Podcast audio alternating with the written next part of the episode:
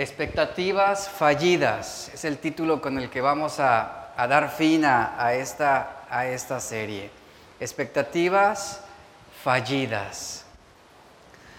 ¿Qué es una expectativa? Vamos a definirlo para introducir este mensaje. Bueno, una expectativa, el diccionario lo define como la esperanza o tener una aspiración de realizar algo, o también significa la probabilidad de que algo suceda, de que algo suceda. Eso es lo que significa expectativa.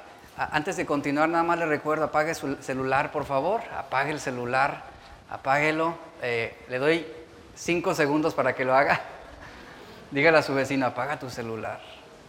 ¿verdad? Apágalo, manténgalo en silencio.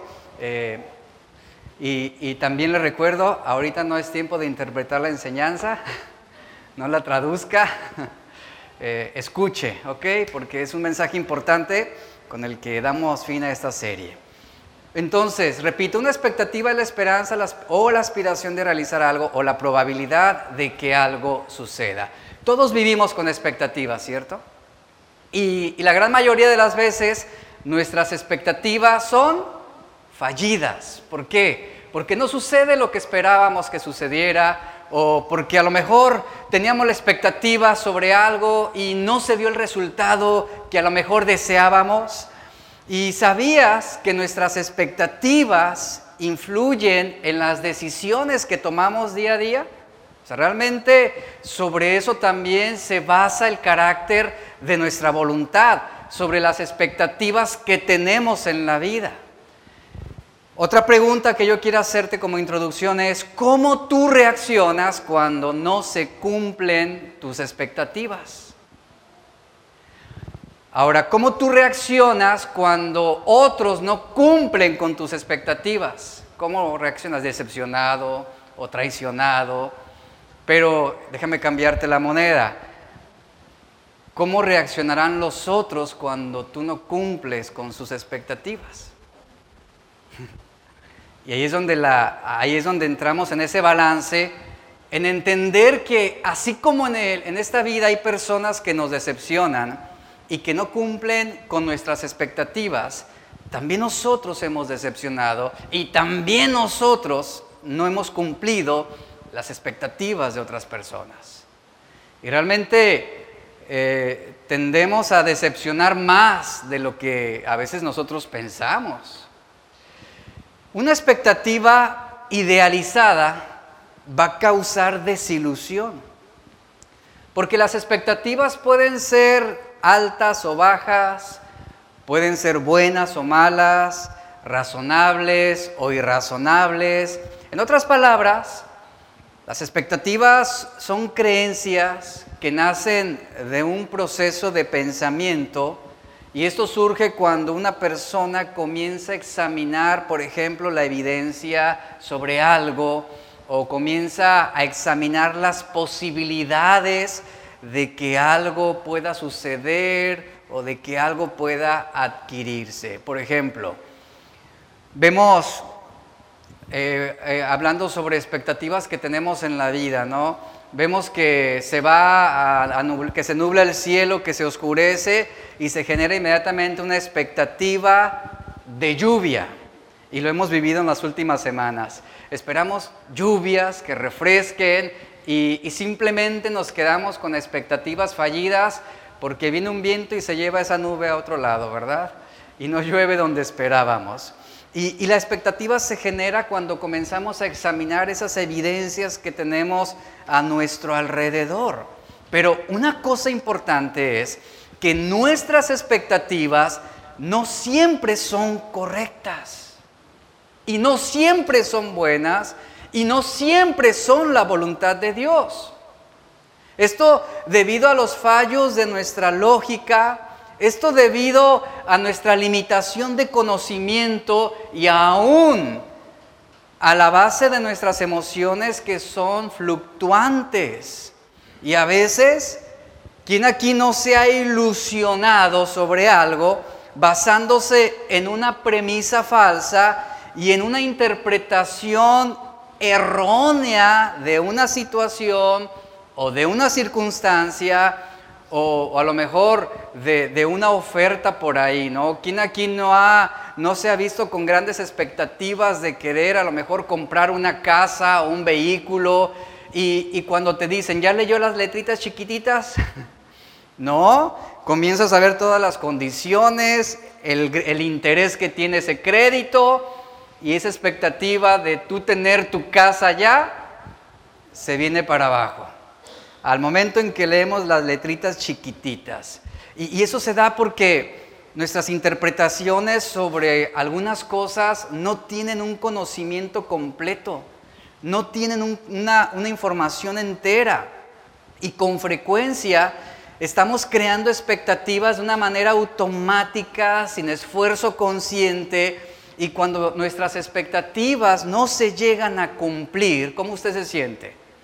Se siente desilusionado, se siente frustrado, algunos se pueden llegar a sentir heridos, traicionados, otros con dolor, y normalmente la desilusión te lleva a culpar a alguien o a, alguien, o algo de que no se cumplieron esas expectativas que tú tenías.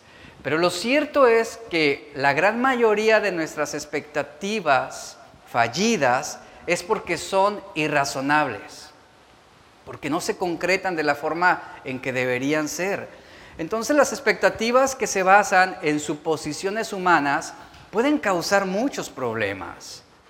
Un claro ejemplo de esto, y voy a poner esta analogía, cuando hablamos de, de la relación entre un hombre y una mujer. En el noviazgo se generan elevadísimas expectativas.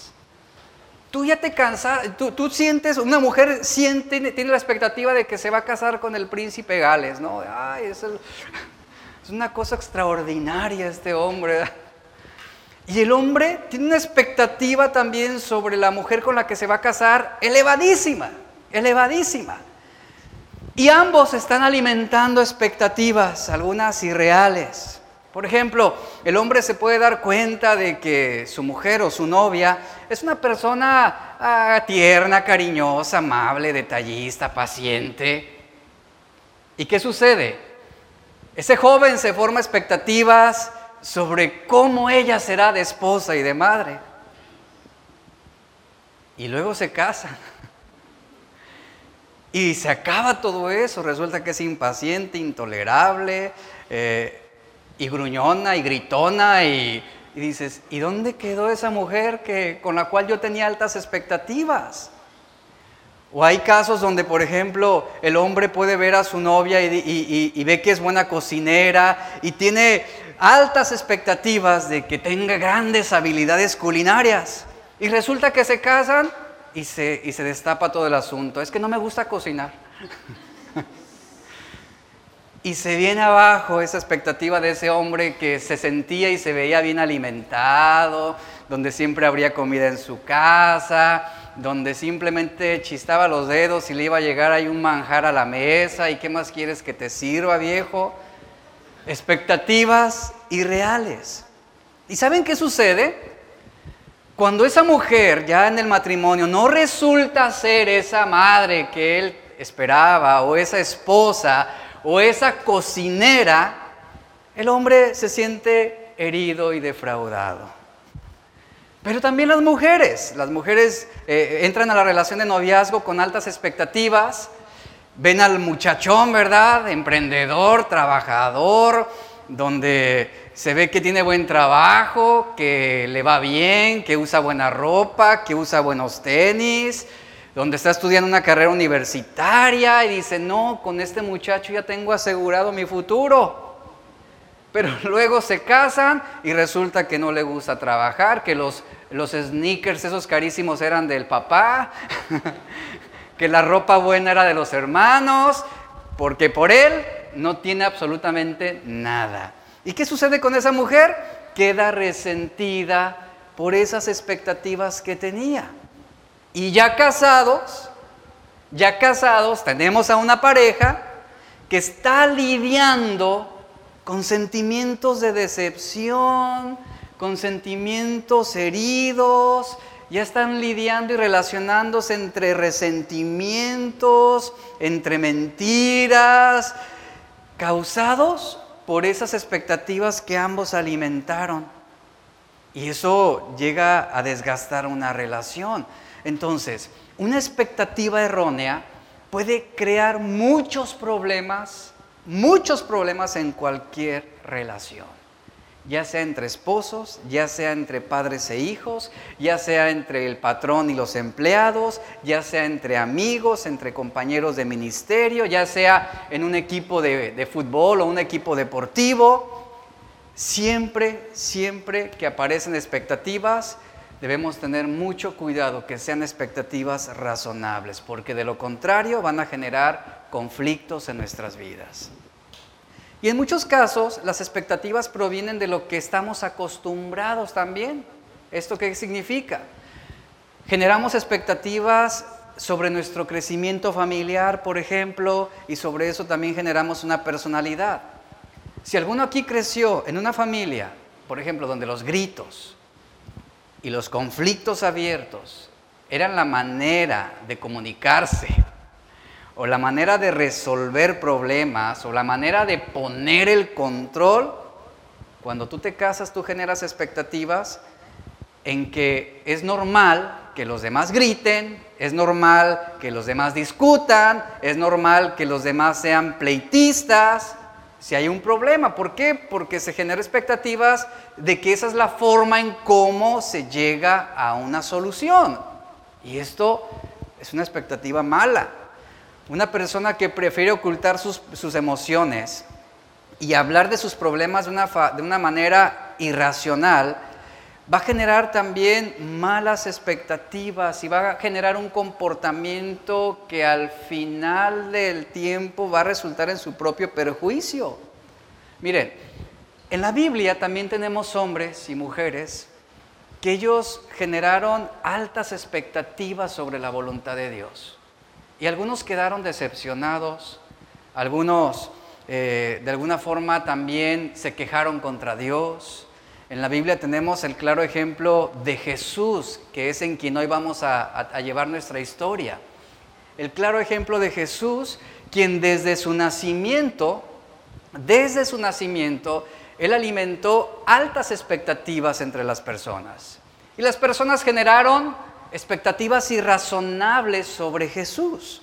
Su nacimiento, dice la Biblia, fue una de las cosas más extraordinarias en la historia humana fue un nacimiento virginal inusual, lo que resultaba ser imposible para el hombre. Pero lo que lo hizo aún más extraordinario fue que ese nacimiento se trataba del mismo Hijo de Dios hecho hombre. Hecho hombre, era Dios hecho hombre. Cuando se anuncia su venida a la tierra, ya había generado elevadas expectativas desde los tiempos del Antiguo Testamento. Algunos se alegraron en saber que nacería el Mesías de Dios. La gente se preguntaba cuándo vendrá, por qué vendrá. Y la respuesta bíblica a través de los profetas era para presentarnos a Dios, para enseñarnos la verdad, para cumplir la ley, para perdonar nuestros pecados, para redimirnos, para establecer su reino, para enseñar a los ignorantes acerca de la voluntad del Padre. Él vendrá para revelar su amor, para traer paz, para sanar los corazones de los hombres, para dar libertad a los cautivos. Sin embargo, los hombres en los tiempos de Jesús, ellos generaron expectativas irreales sobre la misión de este Mesías. Ellos creyeron que ese Mesías vendría para dar libertad sobre la opresión romana, otros creyeron que Él vendría para establecer un gobierno terrenal a, causa de fuerza y poder. Y la gente desarrolló expectativas del por qué vendría el Mesías. Sin embargo, pocos realmente pudieron comprender el motivo de su venida. Y el motivo de su venida, en resumen, es que Jesús vino para sufrir y para morir. Escuche, Él vino para sufrir y para morir. Esa es la razón por la que Él vino.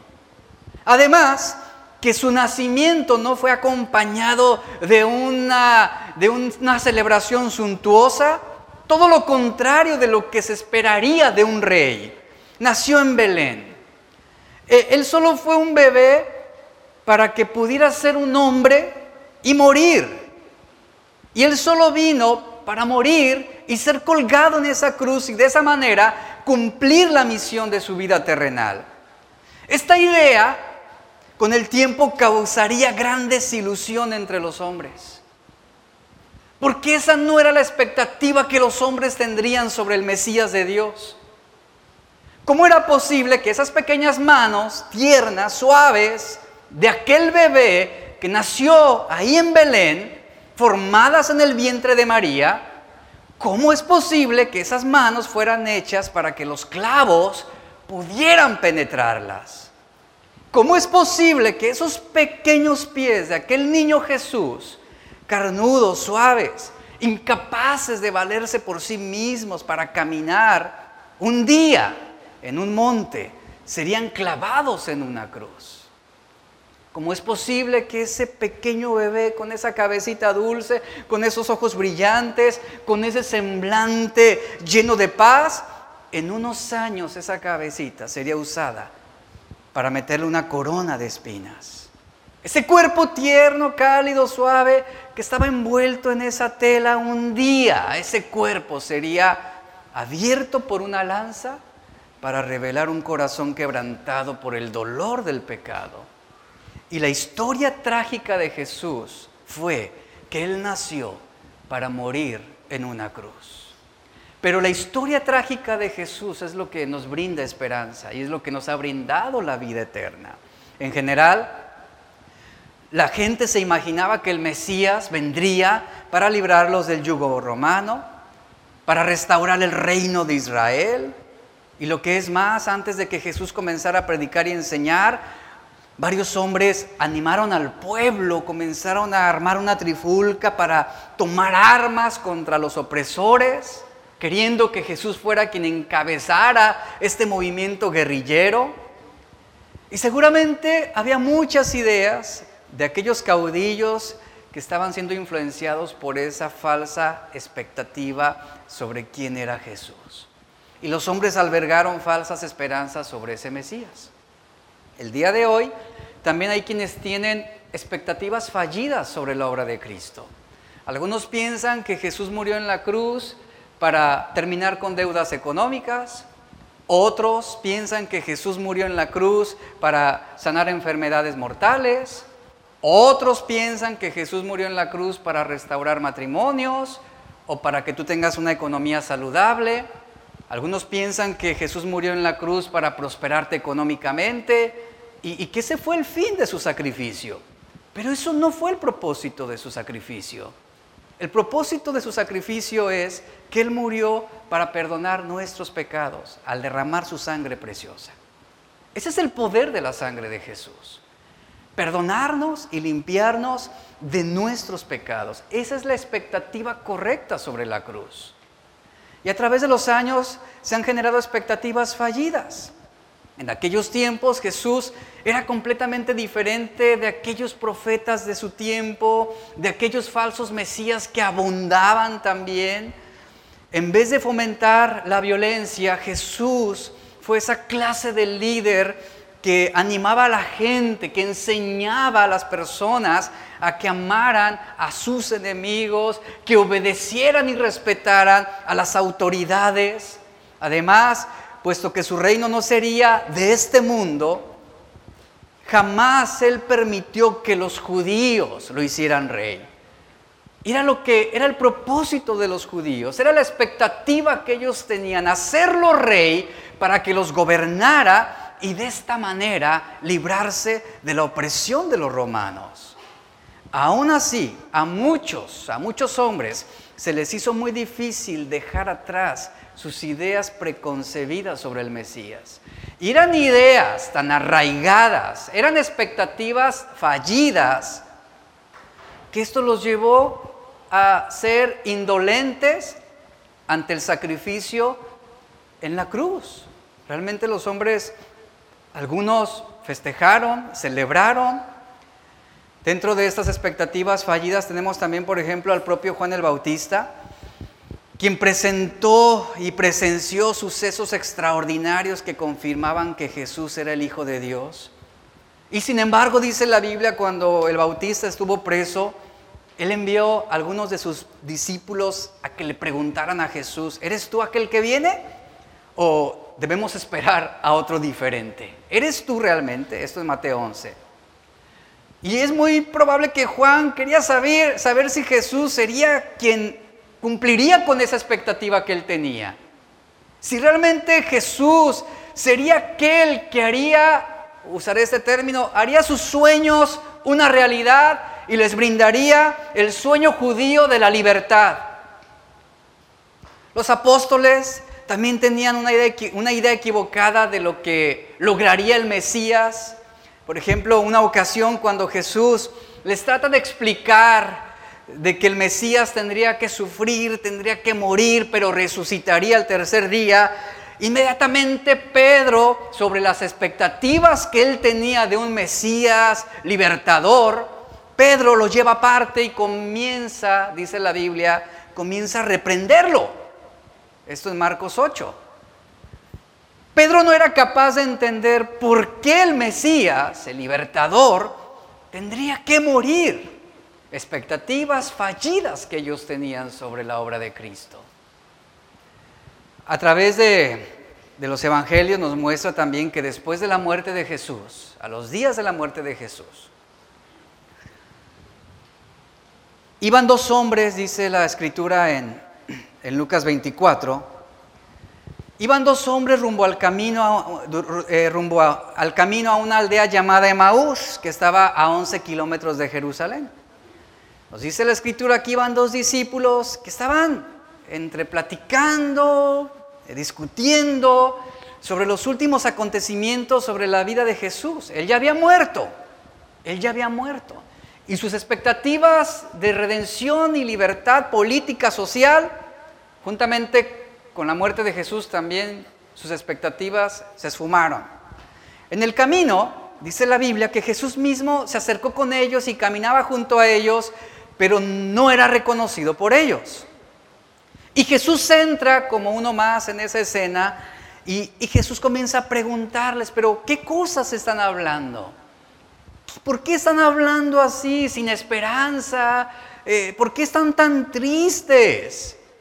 Los hombres le responden a Jesús sin saber qué él era. Le dices, ¿acaso eres el único que no conoce lo que ha sucedido en estos últimos días sobre Jesús Nazareno? ¿Quién fue? Y luego los discípulos dicen, ¿quién fue varón profeta? Fue poderoso en obra, poderoso en palabra delante de Dios y de todo el pueblo. Pero lo trágico de la historia de Jesús el Nazareno fue que lo sentenciaron injustamente a muerte y lo crucificaron. ¿Qué acaso no sabes estas cosas? Le decían a, Jesús. Y el verso 24 de Lucas, el verso 21 de Lucas 24, nos detalla las altas expectativas que ellos tenían sobre Jesús, dice el versículo 21. Pero nosotros, dice, es lo que responden los discípulos. Nosotros esperábamos que Él era el que había de redimir a Israel. Además de todo esto, este es el tercer día desde que estas cosas acontecieron. ¿Nota ahí la desilusión? ¿Nota ahí la decepción?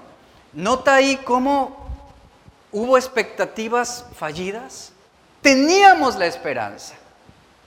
Deseábamos con todo el corazón. Es más, llegamos a pensar, a creer que Él era el elegido de Dios. Que Él era quien había de redimir a su pueblo. Pero en otras palabras están diciendo, pero no lo fue porque murió. Murió. Y junto con su muerte, se murió también nuestra esperanza. Vea cómo las expectativas juegan un papel importante en nuestras vidas. Sin ellas, no podríamos desenvolvernos en nuestro diario vivir. Porque funcionamos en este mundo con expectativas basadas en las leyes de la física, de la química, eh, las leyes del civismo y otras más. Por ejemplo, cuando tú te sientas en una silla, tú tienes expectativas de de que esa silla no se va a quebrar, que te va a soportar y tienes expectativas que te va a brindar descanso. Ninguno de ustedes llegó a este lugar, se sentó en una de esas sillas y dijo, a ver si no se quebra o a ver si no me caigo. Realmente esa no es la expectativa con la que llegamos. Llegamos con la expectativa de voy a sentarme y voy a descansar. Voy a descansar mi cuerpo. Eso es lo que se genera, esa es una expectativa razonable. ¿Por qué? Porque al sentarnos sabemos que vamos a adquirir descanso y no estamos esperando, confiando en que se va a romper. No tenemos la fe puesta en que se va a romper la silla, sino tenemos la fe puesta en que nos brindará descanso y soportará nuestro cuerpo. Y es así como generamos esas expectativas cada día. Y bueno, a través de la experiencia humana, es como también nosotros estamos generando esas expectativas en el trabajo, en la familia, en el matrimonio, con los hijos, en la iglesia, eh, en las relaciones personales. Vemos cómo dependen y también son afectadas por las expectativas de las personas con las que interactuamos. Cuando conocemos a alguien, es más, desde antes de conocerla, simplemente con observarla, ya generamos una expectativa sobre esa persona. Y puede ser una expectativa buena o puede ser una expectativa mala. Y cuando conoces un poco la persona, dices, ah, ya me cayó gordo. no era lo que yo pensaba. Es bien presumido, ¿se acuerdan de la secundaria? Es que es bien presumido. Ah, ya me cayó gordo, se cree mucho. Generábamos expectativas irreales. Sin embargo, hablando de nuestra vida espiritual, también nosotros generamos expectativas sobre la voluntad de Dios. Generamos expectativas de lo que pensamos que Dios quiere de nosotros, expectativas de lo que nos gustaría que Dios nos diera, expectativas sobre la manera en cómo quisiéramos que Dios nos bendijera, en cómo Él proveyera. Y estamos también en ese ámbito espiritual generando a veces expectativas fallidas sobre todo cuando viene la enfermedad. Algunas veces generamos la expectativa fallida de que Dios quiere sanarnos. ¿Y sabía que no siempre Dios no quiere sanarnos? Que algunas veces Dios permite la enfermedad para trabajar con nuestro corazón, nuestro carácter y que es su voluntad, ese aguijón en nuestra carne, para llevarnos a un punto de quebrantamiento. En este pasaje de estos dos discípulos vemos a estos dos hombres expresar las fallidas expectativas que tenían en cuanto a Jesús. Pero también aquí en este pasaje se revelan cuáles eran los anhelos de su corazón, que son revelados detrás de esas expectativas. Vemos inclusive los efectos de esto en su vida espiritual y emocional. Ellos se veían desilusionados, ellos se veían entristecidos, ellos se veían sin esperanza ya no mantenían la confianza en que habría una obra redentora a su favor. La cuestión sobre Jesús el Nazareno fue algo que había quedado en el pasado y ya no había esperanza para el futuro. Y vemos cómo a través de la historia y el ministerio de Jesús, sus enseñanzas cautivaron a multitudes.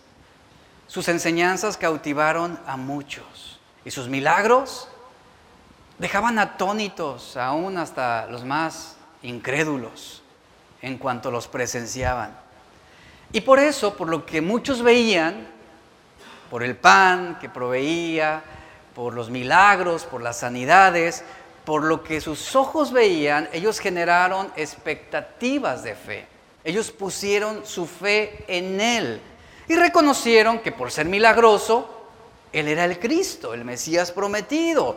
Y convencidos de, esto, de este hecho, ellos decían, por ejemplo, en Juan 7, 31, cuando llegue el Cristo, Él nos ejecutará más señales que las que está haciendo este hombre. O sea, todavía no lo veían en la cúspide o como aquel Mesías que vendría a traer esa plenitud a los hombres.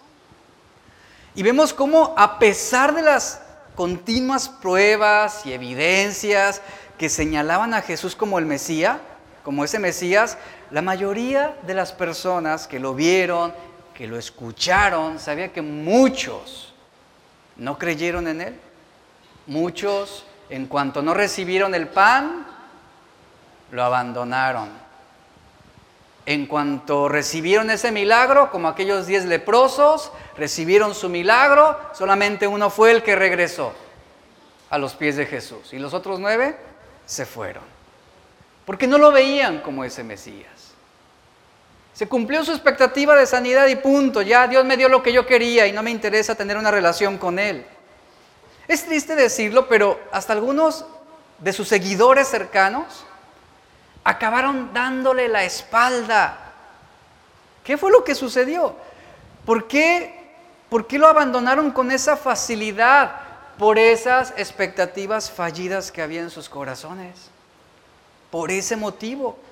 Los discípulos cuando, cuando abandonaron a Jesús después que él fue capturado, ¿a dónde fueron? A, a refugiarse, a esconderse, a salvar sus propias vidas. Realmente ellos ya no esperaban que el Mesías resucitara. Ellos fueron a ver por su propio bienestar. Y la gente de la época de Jesús esperaba, sí, al Mesías. Sin embargo, cuando ese Mesías llegó, tenían expectativas poco realistas sobre lo que él haría porque querían que el Mesías los liberara de Roma y equivocadamente esperaban que él estableciera un reino en ese mismo momento, un reino que le devolviera la gloria a Israel. Y porque no sucedió lo que ellos querían, Jesús no cumplió sus expectativas, se frustraron, se enojaron. ¿Hasta qué punto? Hasta el punto de llevarlo a una cruz. Pero lo impresionante de esto es que a pesar de que Jesús en muchos sentidos, no cumplió con las expectativas de los hombres. Él les mostró su amor y los perdonó. Y Jesús mismo pudo mostrar su misericordia hacia aquellos hombres que gritaban, crucifícalo, crucifícalo. Vea qué importante es esto. Qué importante es el que nosotros también aprendamos a ser misericordiosos pacientes y amorosos y perdonadores sobre aquellos que tienen expectativas equivocadas de nosotros. Sobre todo cuando tú eres el único cristiano en tu familia. La gente y la familia se genera expectativas elevadísimas de cómo debería ser nuestro testimonio. Y cuando algo no les parece, lo primero que dicen, uy, ¿y eso qué? Eres cristiano expectativas irreales. O sea, nos quieren ver como superhéroes y no como humanos que somos. ¿Se da cuenta? En Isaías 53, voy a tocar este, esos textos, son bien importantes. Isaías 53 es un capítulo que la mayoría, quiero pensar, ha leído.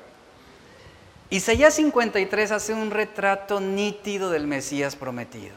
Yo quiero que me acompañe a leer el versículo 2. Vamos a leer versículos 2 y 3 nada más. En este capítulo, el profeta Isaías nos pone en perspectiva sobre la obra y la misión de Cristo. En el versículo 2 dice, subirá cual renuevo delante de él, como raíz de tierra seca, y vea cómo señala, apuntando hacia Jesús. Dice, no hay hermosura en él, ni esplendor. Lo vemos, mas sin atractivo alguno para que lo apreciemos. El profeta Isaías en estos textos nos está poniendo en perspectiva sobre una de las razones del rechazo a Jesús como el Mesías.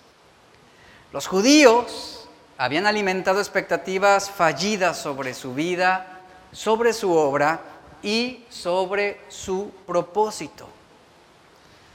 Jesús fue rechazado porque las expectativas fallidas que tenían los judíos, los fariseos y los escribas, los desilusionaron sobre él. Llevándolos, fíjese lo que causó esa desilusión, los llevó al menosprecio de Jesús. Menospreciaron su origen, menospreciaron su vida, menospreciaron su propósito y menospreciaron también su muerte en la cruz. El profeta Isaías dice que tuvimos expectativas falsas sobre su origen. Él está hablando al pueblo de Dios.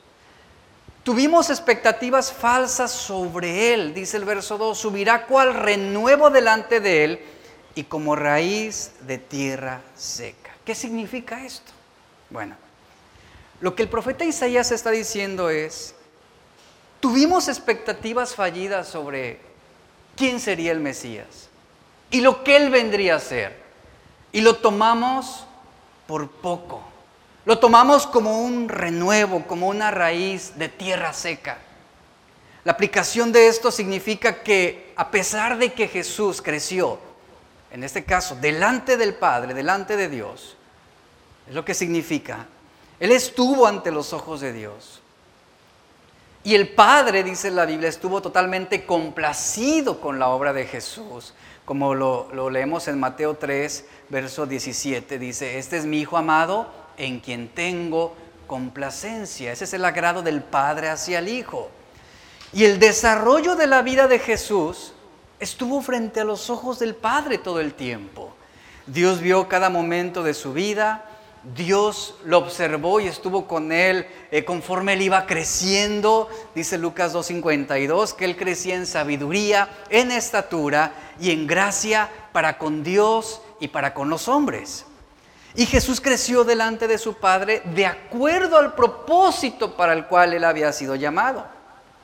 Y a pesar de ser todo hombre, y siendo tentado en la misma manera en que lo somos cada uno de nosotros, Jesús agradaba al Padre en todas las cosas. Sin embargo, para los hombres esto no era importante, ya que desde la perspectiva judía, Él era como una raíz, así lo está describiendo, era como una raíz, una raíz de tierra seca. El contexto de estas palabras del versículo 2 son dichas sobre una cultura agrícola, una sociedad dedicada a la agricultura. Recordemos que los israelitas eran agricultores, trabajaban la tierra, cultivaban cosas, tenían árboles, huertas, plantas en la tierra. Y por ello las ilustraciones vienen en ese contexto.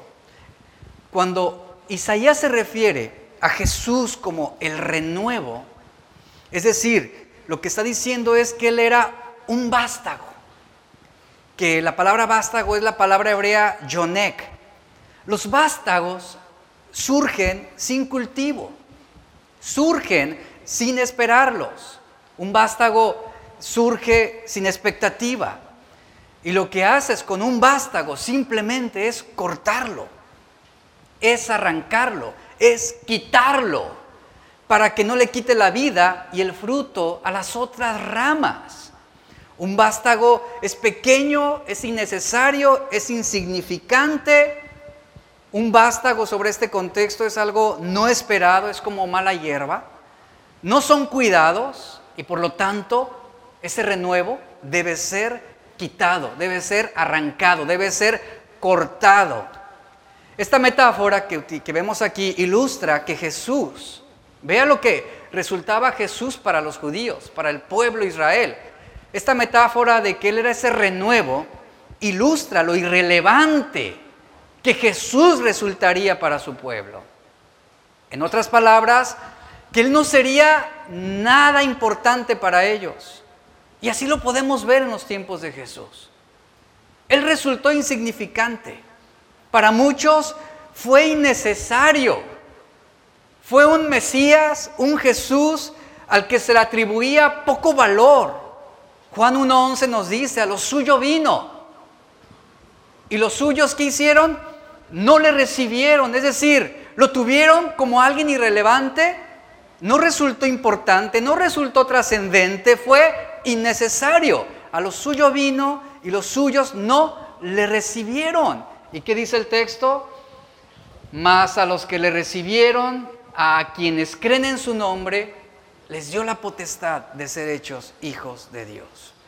Ahora, ¿por qué Juan nos ilustra esto? No lo recibieron, vino a los suyos, vino a su pueblo y no lo recibieron. No lo recibieron porque tenían expectativas irreales sobre quién sería el Mesías, expectativas fallidas. No lo recibieron porque no les importó. Él fue, vamos a decirlo así, un don nadie para el pueblo de Israel. Vieron a Jesús. ¿Y qué vieron en Jesús? ¿Sabe qué vieron en Jesús? Alguien insignificante. Alguien que por su origen simplemente causaba vergüenza. No podías tomarlo en serio. Jesús, quien vino de una manera insignificante, con una familia insignificante, José y María, nació en una ciudad insignificante, irrelevante, Nazaret, lejos del camino principal. Jesús nació en un lugar insignificante, en una posada, en un establo y colocado entre animales. ¿Quién le daría el valor y la importancia a un Mesías que estaba en un establo entre animales? Donde eran los pastores ayudando en su nacimiento, que en aquellos tiempos los pastores eran las personas del rango más bajo en la escala social. Es decir, no hubo un Jesús, un Mesías, en que, que hubiera tenido un nacimiento real. En el nacimiento de Jesús no hablábamos de estatus social, no había, no había, realeza, no había nobleza familiar, no había prestigio, no había honores, no había una educación formal. Y todavía esto agravaba más la situación porque su oficio de vida, ¿qué resultó ser? Un carpintero. Ahí está, un carpintero en la ciudad de Nazaret.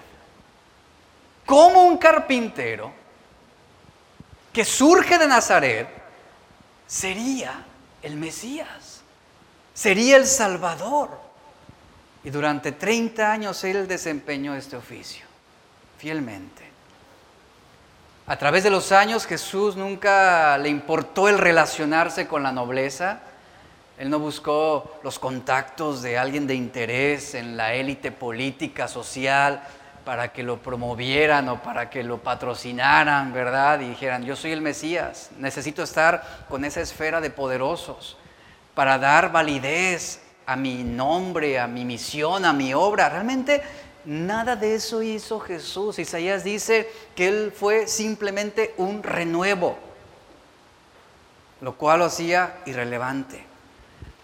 O la otra metáfora que utiliza Isaías como una raíz de qué?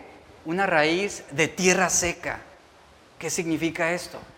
Que conforme el sol viene a esa parte del mundo desértico en el Medio Oriente, lo que sucede es que el suelo comienza a secarse y conforme el suelo se encoge debido a que el agua se evapora, algunas de las raíces comienzan a salir a la superficie. Pero son raíces sucias, son raíces de color marrón, en suelo seco, descuidadas, a punto de morir. Es así como veían a Jesús. Esas serían las raíces de un árbol que nadie cuida, que a nadie le importan, porque si lo cuidaran, estaría reverdeciendo. Si lo cuidaran, jamás sus raíces brotarían en tierra seca. De nuevo, esta es otra manera de decir que Jesús para el pueblo de Israel resultaba innecesario, a nadie le importaba, era indeseable, no era impresionante, era alguien sin valor, no tenía la importancia que se esperaría de un rey. Simplemente era un vástago, un renuevo, una raíz en un lugar seco en un lugar indeseable, un lugar en el que nadie cultiva, en el que nadie invierte, que nadie cuida, que nadie riega, que a nadie le importa. Este era el principio miserable del ministerio de Jesús.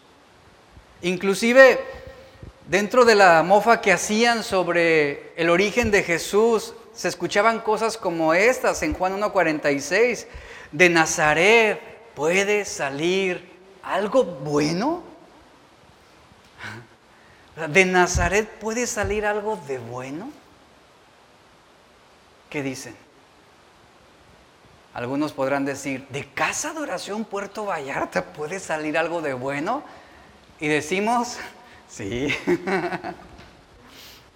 Mira, Jesús en ese sentido fue despreciable. Porque no tenía el estatus social, no viene de una familia con una economía elevada. Realmente sus pocos seguidores eran gente no popular, era gente con pocos likes en sus publicaciones, ¿no? O sea, realmente gente irrelevante, gente que no era brillante, no estaban preparados, pescadores, no eran poderosos, no eran influyentes, no era gente importante, no hubo entre ellos eh, un rabino entre sus doce discípulos, ni tampoco un fariseo, ni un saduceo, ni un sacerdote, ni un gobernante, ni un escriba, nadie. Ninguno de esos estuvo entre sus doce. Sin embargo, por ellos Jesús mostró esa misericordia. Sus doce discípulos simplemente eran un montón de pescadores anónimos y algunos otros raros ahí, como un recaudador de impuestos y había un terrorista también entre el grupo. O sea, realmente no había nada bueno tampoco en ese grupo de seguidores. No tenían posición, no tenían dinero, no tenían influencia. Y en cierta manera se unieron al principio con la, la misión de Jesús, teniendo la idea de que manteniéndose con Él, las cosas podrían cambiar para mejorar en Israel. Eso fue al inicio su motivación, el esperar cuál sería la recompensa que tendrían. Fue por ese motivo que, que Pedro, que Pedro en algún momento también él, reconvenía a Jesús que no pensara en esas cosas sobre morir o que sería eh, tomado preso. Es por ese motivo que Judas también, por sus expectativas altas, él dijo, este no es el Mesías que yo esperaba. Yo esperaba un Mesías que tomara las armas y que nos llevara a pelear contra los romanos. La desilusión en el corazón de Judas, ¿a qué lo llevó? A facilitar la traición. Porque sus expectativas eran fallidas. Y ninguno de ellos, ninguno de estos discípulos tenía algún logro en especial. ¿Y sabe? Los judíos, los fariseos, los gobernantes, vieron todo eso en torno a Jesús. Vieron todo eso. ¿Y qué dijeron? ¿A poco ese es el Mesías? Ese hombre que está rodeado de puros pescadores, pura gente problemática de nuestra sociedad, los don nadie, ¿ese es el Mesías? ¿Ese es el que va a establecer un nuevo reino? ¿Ese es el que va a reconstruir el templo en tres días? ¿De qué manera? Lo veían como algo fuera de lugar. Ahí está ese renuevo, ahí está esa raíz en tierra seca, alguien que no tendría trascendencia alguna. Y eso que veían en Jesús, obviamente no encajaba de ninguna manera con el perfil que se desarrolló a lo largo de los siglos entre los judíos de una venida gloriosa de ese Mesías de Dios. En Marcos 6 dice la Biblia, él estaba en Nazaret, su propia ciudad, en donde todos lo conocían. Eh, llegó el día de reposo y él comenzó a enseñar en la sinagoga y la gente estaba asombrada de lo que dijo. Y en el versículo 2 decían, ¿de dónde viene este hombre? ¿De dónde tiene este estas cosas? Este don nadie, este vástago, esta raíz de tierra seca, ¿De dónde habla de esa forma como lo hace? ¿De dónde él tiene esta habilidad para expresarse y, hablar sobre Dios? ¿Qué sabiduría es esta que le ha sido dada? Y estos milagros que por su mano son hechos, ¿de dónde vienen? La gente comenzaba a cuestionarlo. Los hombres reconocían su sabiduría, ellos reconocieron las cosas que enseñó, reconocieron los milagros que hacía y después dijeron, ¿no es este el carpintero? Jesús, hijo de María, hermano de Jacobo, de José, de Judas y de Simón. ¿Qué no es ese Jesús de Belén, de Nazaret? Ahí está. Cómo la gente se escandalizaba de él. Y la gente se ofendía ante cualquier declaración que Jesús hacía de que sería el Mesías.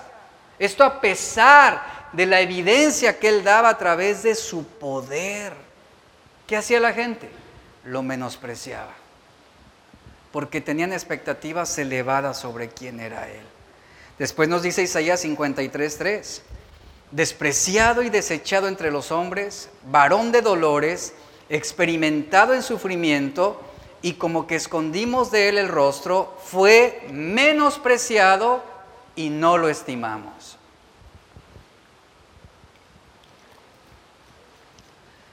¿Cómo se volvió Jesús? Alguien menospreciable. Él tuvo una infancia menospreciable, tuvo una vida adulta menospreciable y tuvo una muerte menospreciable. Cuando leemos el versículo 2 de Isaías 53 nos dice que no había parecer en él ni hermosura. Le veremos, dice, más inatractivo para que lo deseemos. En pocas palabras, al pueblo de Israel le importaba mucho la apariencia, le importaba mucho el carisma, le importaba mucho el ver a un líder realmente prominente. Fue por eso que escogieron a Saúl como su primer rey. Desecharon a Dios y escogieron a Saúl. ¿Qué representaba Saúl? Un hombre alto, fornido, carismático, guapo. Su carisma atraía multitudes. Ahora Jesús no tenía la apariencia dominante a lo mejor de un Saúl como rey. No era lo suficientemente alto, o lo suficientemente atractivo, o lo suficientemente majestuoso. El pueblo de Israel buscaba un Mesías que cubriera ese perfil que desde el primer encuentro fueran cautivados. Pero Isaías nos dice que nada de eso fue encontrado en él. Y no había mucha diferencia desde la elección de Saúl como rey a lo que estaba sucediendo ahora con el Mesías. La gente no había cambiado, el pueblo de Israel no había cambiado. Por su origen en Belén, no había nada de realeza en Jesús, no había nada de atractivo en él en cuanto a ser un líder que los gobernara en la manera en que ellos tenían expectativas. Era todo lo contrario, la idea de que era rey era absurda, era una idea desagradable y esto generó molestia en muchos judíos. Al punto que cuando Pilato llegó al final sobre la, sobre la sentencia en contra de Jesús y que decide lavarse las manos, después de haber sido chantajeado y amenazado por los propios judíos sobre este asunto con Jesús, los judíos amenazaron a Pilato diciéndole que si no lo crucificaba, le iban a decir al César y esto le iba a producir, a ocasionar problemas con el emperador. Pilato sabía eso. Y vea, los judíos intentaron chantajearlo. Pero ¿sabe qué hizo Pilato? Él se vengó. Él les devuelve a Jesús a los judíos, se los devuelve y lo coloca y coloca en la parte arriba de la cruz un letrero que decía, este es Jesús de Nazaret, rey de los judíos. Esto era tomado como una venganza de parte de Pilato hacia el pueblo judío. ¿Por qué? Porque esta fue la venganza de Pilato, porque él sabía que esa era, el, declarar a Jesús como el rey de los judíos, era una declaración más censurable que ellos podían tolerar. O sea, era intolerable para los judíos eso que hizo Pilato. Y fue su forma, por decirlo así, de vengarse. Pero a la misma vez, en esa acción, se mostró el poder de Dios, la sabiduría de Dios y la verdad de Dios. Y ahí está claramente, como acentuándose que Jesús realmente era el rey, no solamente de los judíos, sino era el rey de reyes y el Señor de señores. Y a pesar de que el pueblo de Israel no vio nada de la hermosura, de la realeza en Jesús, de que no vio nada de atractivo acerca de él, Jesús lo levantó en su gloria perdón, Dios levantó a su Hijo en su gloria y Él fue coronado de esa majestad. Después vemos cómo desde los inicios del ministerio de Jesús, Él fue objeto de burla y de menosprecio, como lo dice el verso 3, vuelvo a leer, Él fue despreciado, fue desechado entre los hombres, fue varón de dolores, experimentado en quebranto, y como que escondimos de Él el rostro, fue menospreciado y no lo estimamos. No lo estimamos. ¿Qué era lo que veía el pueblo de Israel? Ellos veían solamente a un hombre despreciable. Su comienzo y su vida fue causa para que lo desecharan.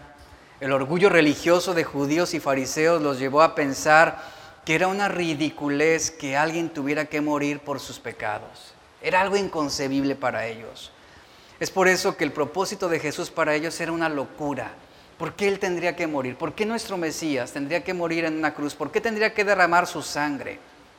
Y esto era algo fuera de, lugar para los, los, judíos de aquella época. ¿Por qué? Porque ellos estaban confiados en su propia justicia. Para ellos a Dios se le agradaba por medio de la religión. Y de repente les aparece uno que les predica que Él es el camino, que Él es la verdad, que Él es la vida ¿Eso qué causó? El desprecio de los hombres. ¿Cómo ese Jesús, ese carpintero de Belén, de Nazaret, cómo Él va a ser nuestro rey?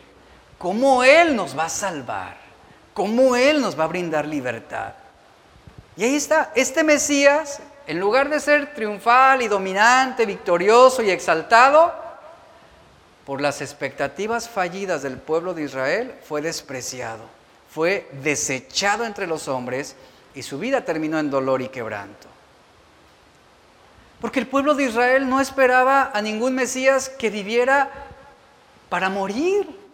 Ellos no esperaban a un Mesías que viniera a sacrificarse, que tuviera como propósito de vida sufrir y morir de la manera más vergonzosa de aquella época. Pero ¿sabe algo? Y aquí es donde quiero plasmar este mensaje. Pero ¿quién como Jesús, iglesia? Aun y cuando nuestras expectativas hasta el día de hoy pueden ser fallidas sobre su obra, no hay nadie, absolutamente nadie como Él. ¿Quién podría amarte de la manera como Él te amó? ¿Quién podría perdonarte de la manera como Él te perdonó? Y vea que el amor de Jesús fue realmente grande, que cuando todos lo abandonaron, él se mantuvo firme en su propósito de amor. Que cuando lo señalaban y se había dictado una sentencia en su contra de manera injusta, Jesús fue firme en su decisión de obedecer hasta la muerte y muerte de cruz. Y nos dice primera de Juan 2.2, Él es la propiciación por nuestros pecados. Y no solamente por los nuestros, sino también por los de todo el mundo. Ellos podrían haber visto la muerte de Jesús con todos sus errores y con todas sus vergüenzas y decir, este no es el Mesías que esperábamos. Este no es un Mesías al que vamos a respetar. Este no es el Mesías que nos está representando. Pero la ignorancia del propio pueblo de Dios les hizo olvidarse que cuando Abraham encontró un carnero en el zarzal para sustituirlo por su hijo y quitó el cuchillo para no matar a Isaac, ese ángel, vemos cómo ahí venía esa ilustración de la presencia de ese cordero para hacer el sacrificio de redención por su hijo Isaac. Son historias con las que los judíos estaban relacionadas. Este es el cumplimiento de la matanza del cordero pascual. Este es el cumplimiento de colocar la sangre en los postes y en los dinteles y escapar de la ira de Dios, porque un cordero, un cordero ha sido sacrificado para salvar a los hombres. Juan el Bautista presentó a Jesús, Él es el Cordero de Dios. Eso significaba aquel que debe ser sacrificado para perdón de nuestros pecados. Este es el sacrificio final, el único sacrificio salvador y verdadero representado en Jesús y en los millones de sacrificios que realizaron día tras día conforme en el Antiguo Testamento los animales eran matados a lo largo de su historia. Y Jesús vino a hacer ese sacrificio perfecto. Pero ¿qué sucedió? Ellos lo menospreciaron. Ellos lo rechazaron. ¿Por qué lo rechazaron? porque no se vieron a sí mismos tan malos como ellos pensaban, porque ellos no sintieron la necesidad de un Salvador. Su religiosidad, su orgullo religioso los llevó a pensar que no necesitaban una expiación, que no necesitaban un redentor, que no necesitaban ser perdonados, que no necesitaban un Salvador. Expectativas fallidas. Entonces, cuando vieron a su Mesías, autoproclamado un varón de dolores y experimentado en quebranto, que con su vida terminaría de una vez por todas con las consecuencias del pecado sobre aquellos que confiaran en Él. ¿Qué sucedió? La respuesta de los hombres fue menospreciarlo. Isaías claramente nos dice que fue desechado entre los hombres, entre todos los hombres, entre los hombres del pueblo, entre los hombres de alta alcurnia, entre los dignatarios. Era causa de burla y de mofa entre todos. Mírenlo, ese Jesús, el que dice que nos salvará. El que tuvo un comienzo despreciable, una vida despreciable y un fin despreciable ese Jesús en el cual ninguna persona importante al día de hoy lo reconoce. Ahí está el Mesías. Era causa de burla y menosprecio. Y eso lo podemos ver a través de toda la historia en las escrituras. ¿Qué sucedía aquí? Que Jesús no encajaba con su retrato de ese Mesías redentor. Jesús no encajaba con ese, con ese retrato de ese Mesías salvador. Por eso fue que lo rechazaron, por eso fue que lo menospreciaron, menospreciaron su sufrimiento, menospreciaron su obra, menospreciaron sus mensajes, menospreciaron su muerte y se mofaron y se burlaron de él en la cruz. ¿Por qué? Porque para ellos no había nada, absolutamente nada, que lo hiciera atractivo. Y después de su muerte tan horrenda, él siguió siendo despreciable. Dice la Biblia que mientras él estaba colgado en la cruz, abajo los hombres apostaban sus seguían burlándose de él, seguían mofándose. Todavía en la cruz uno de los ladrones se mofaba, pues sálvanos a ver si es cierto que eres el Mesías. Era una forma de desprecio hacia Él. Y aún en la cruz seguía siendo desechado.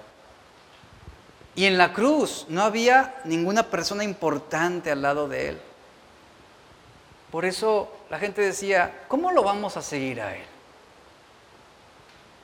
Si está inerte en una cruz, si no puede bajarse por sí mismo de esa cruz, ¿cómo, cómo nos va a salvar a nosotros? ¿Cómo nos va a redimir si Él es incapaz de salvarse a sí mismo? Y al final de su vida ninguna persona importante estaba cerca de Él. Estoy terminando. Ninguno de sus discípulos permaneció a su lado y muchos al verlo en la cruz, por sus expectativas fallidas, terminaron desilusionados de Él. Porque eran expectativas elevadas y reales. Es cuando la gente dice, o es cuando decimos, ¿por qué Dios permitió esto en mi vida? ¿Que no me ama? Decimos, ¿que no me ama? ¿Que no soy su hijo? Expectativas fallidas sobre la voluntad y la obra de Dios en nosotros. Y con cuánta facilidad terminamos desilusionados de Jesús por nuestras expectativas malas. Y al final de la historia de Jesús, todos se burlaron de él, ¿sabía eso? Todos se burlaron de él. Y aquellos cuantos que, que debían haber mantenido cerca de él, terminaron ocultándose, escondiéndose. Ninguno de sus discípulos estuvo dispuesto a poner su vida por el crucificado. Nadie querría hacer algo así. Nadie quería ser amenazado, nadie quería ser capturado, nadie quería ser destruido, nadie quería perderlo todo por un hombre que al final murió como un criminal. Ahí está el final de la vida de Jesús en esa cruz. Así era la profundidad del rechazo y la burla. Por eso Isaías dice, él terminó como un varón de dolores, experimentado en quebranto. La gente veía su vida y lejos de ver esperanza veían algo triste al final. Y desilusionados decían, este no puede ser el Mesías. Este no puede ser el Mesías. El Mesías no viene a causarnos tristezas. El Mesías no viene a causarnos dolor. El Mesías no viene a ser presa de la voluntad de los hombres. Él no es el profeta, Él no es el Mesías, porque Él no hace como los profetas decían que Él haría. Bueno, había una mala interpretación sobre eso. Y la gente decía, ¿quién es este hombre que está quebrantado de corazón? ¿Quién es este hombre que estuvo dispuesto a sufrir de dolor? Pero miren, ahí está Jesús, llegando a la cruz. Él estaba desfigurado más que cualquier otro hombre. Dice Isaías 52, 14,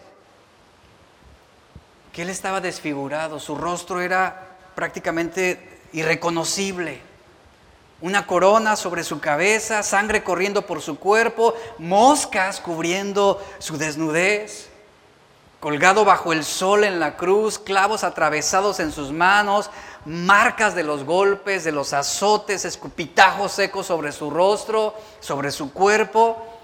Ahí está ese Mesías con heridas de los golpes en el rostro y los golpes con varas y puntas. Si lo vemos desde esta perspectiva, la realidad de su sufrimiento simplemente no encaja con el retrato del Mesías, era lo que decía el pueblo de Israel. Ahora, recordemos esto, ellos no pensaban, o ellos pensaban que no necesitaban un Salvador. Jesús mismo lo dijo, yo no puedo hacer nada con ustedes porque no vine a llamar a los justos al arrepentimiento, sino a los pecadores. Y aquel que era totalmente reprobable para los hombres, aquel como que escondimos de él el rostro, que resultaba ser grotesco, deforme, horrible, reprobable, alguien que ni siquiera podrías verlo porque es demasiado vergonzoso, era demasiado penoso, era demasiado horrible, era demasiado inolvidable. Los hombres no querían tener esa imagen en su cara de un Mesías sufriente. Y esa actitud los llevó precisamente al rechazo sobre Jesús. Por eso Isaías dice, fue menospreciado y no lo estimamos. Esta última frase es muy, es muy benévola en, en el idioma porque dice, no lo estimamos, está diciendo Isaías. No lo estimamos. Lo vimos sufrir. Lo vimos entregarse hasta lo último y no lo valoramos. Lo tuvimos como un don nadie. Lo tuvimos como alguien insignificante, no lo estimamos, no lo consideramos absolutamente en nada, lo vimos como alguien irrelevante. Es lo que está describiendo aquí Isaías. Lo vimos como alguien que representaba ser nada para nosotros. Y esa fue la perspectiva histórica de Jesús por parte del pueblo judío. La historia trágica de Jesús es el relato de una vida de dolor, y sufrimiento que con su vida y con su muerte hizo posible nuestra redención, iglesia. Él murió en una cruz tomando nuestro lugar y su sacrificio nos hizo reconciliarnos con Dios. Él renunció voluntariamente a todo por nuestro bienestar. Una frase de Amadeus Mozart dice lo siguiente, la música no está en las notas, sino en el silencio que hay entre ellas. Eso es lo que representa la historia de Jesús, ese silencio en la cruz. Es lo que realmente vino a cambiar nuestra historia. Lo que para el hombre parecía imposible, Dios lo hizo posible a través de ese Mesías sufriente, que vino a morir para darnos vida eterna a nosotros y perdonarnos nuestros pecados. Y termino con Romanos 5, 7 al 11. Dice Pablo, ciertamente, apenas morirá alguno por un justo. Con todo, pudiera ser que alguien tuviera el valor de morir por el bueno. Pero Dios muestra su amor para con nosotros en que siendo aún pecadores, esto le da esperanza. Cristo murió por nosotros. Fíjese, siendo indeseable para nosotros, siendo irrelevante para nosotros, Él murió por nosotros. Verso 9.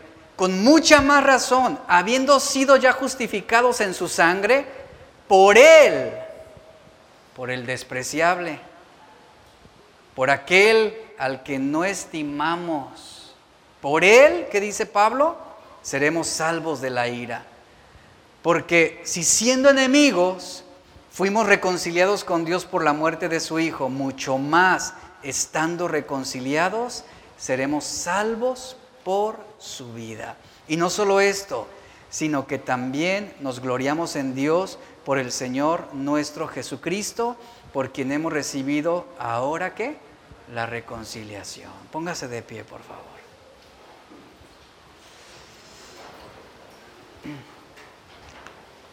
Esa historia trágica de Jesús, ¿a qué nos lleva? Terminó en la cruz, realmente su historia trágica terminó en la cruz, pero no se quedó ahí. Dice la Biblia que la muerte no pudo contenerlo, sino que Él resucitó. Y fue necesario que Jesús tuviera que vivir lo que Él vivió para llegar al punto de pagar el precio por nuestra redención, pagar el precio por nuestros pecados. Para muchos despreciable, para muchos menospreciable, para muchos irrelevante y al día de hoy es lo mismo, para muchos insignificante. Como Pablo lo dice, una locura el mensaje del Evangelio, pero para los que amamos a Dios, para nosotros el Evangelio es poder de Dios y salvación de nuestro Dios. Padre, te damos gracias. Gracias por haber, Señor, mostrado tu amor por nosotros. Gracias por haberte mantenido firme en tu obediencia y obediencia hasta la muerte. Porque tu historia, Señor, a pesar de haber sido una tragedia por el menosprecio, el rechazo de los hombres, tenía el propósito que a través de.